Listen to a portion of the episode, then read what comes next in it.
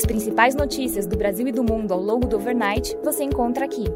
Este é o Direto ao Ponto com Felipe Sichel, um podcast do Banco Modal. Bom dia e bem-vindos ao Direto ao Ponto. Hoje é sexta-feira, dia 28 de outubro, e estes são os principais destaques esta manhã. Começando pelo Brasil, divulgaremos hoje às 11 da manhã a última pesquisa de intenção de votos da Futura Inteligência contratada pelo Banco Modal. Os resultados serão analisados em live no nosso canal do YouTube. Para maiores detalhes, entre em contato com representantes da nossa mesa institucional. Sobre o debate, as duas campanhas tratam o debate presidencial de hoje como o principal fato político antes da eleição e investem todos os esforços na preparação dos candidatos. Enquanto o QG petista considera que Lula não pode escorregar, o time bolsonarista aposta na estratégia de tudo ou nada e deposita na aparição em rede nacional as últimas expectativas de uma virada na disputa eleitoral. A campanha do presidente Bolsonaro calcula que o debate possa movimentar de 500 a 700 mil votos, o que pode fazer a diferença no placar final da eleição em um contexto de disputa acirrada. Sobre a campanha do PT, o economista Guilherme Melo disse que a Carta para o Brasil de amanhã, divulgada ontem, é destinada ao país e não a Faria Lima.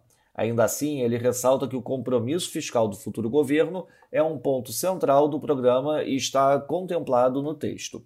Jornais repercutem a reação negativa do mercado financeiro à divulgação da carta. Segundo o Estadão, membros da campanha de Lula admitem que não pretendiam apresentar novas propostas econômicas ao divulgar a carta do amanhã. O objetivo, segundo petistas, era transmitir a ideia de que Lula é capaz de articular um plano de governo, enquanto o presidente Bolsonaro se mostra enredado em polêmicas. Sobre o Banco Central, o TCU vem analisando nos últimos meses uma possível distorção superior a um tri de reais nas demonstrações financeiras do BC referentes a 2019. Em documento ao qual o valor teve acesso e que foi enviado à autoridade monetária em abril, o TCU cita informações da CGU para afirmar que foram identificados 1,08 tri de distorções nas demonstrações contábeis de 2019. Em análise preliminar, os técnicos do TCU entenderam que a discrepância pode refletir, em essência, divergência de interpretação sobre política contábil entre a CGU e o BC. Passando para o setor internacional, na zona do euro, Villeroy afirma que não há obrigação de subir os juros na mesma magnitude na próxima reunião do Banco Central Europeu. No Japão, o BOJ mantém todos os parâmetros de política monetária inalterados conforme esperado. As projeções elevaram a expectativa de CPI de 2023 em 2 pontos base para 1,6% e de 2024 em 1 ponto base para 1,6%. Tóquio CPI de outubro teve variação de 3,5% year over year, acima do esperado 3,3%.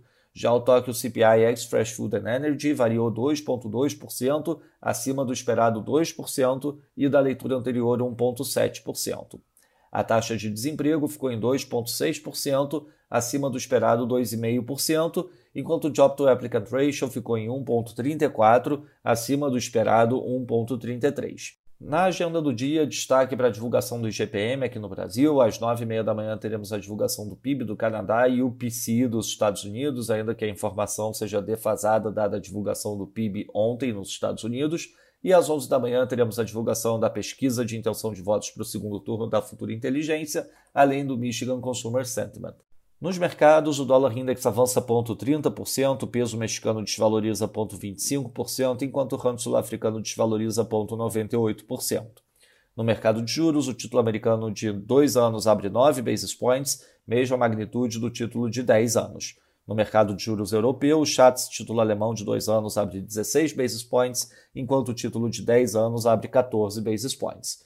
No mercado de ações, o S&P Futuro cai 0,64%, enquanto o DAX cai 0,61%. Já no mercado de commodities, o WTI cai 1,12%, enquanto o Brent cai 0,78%.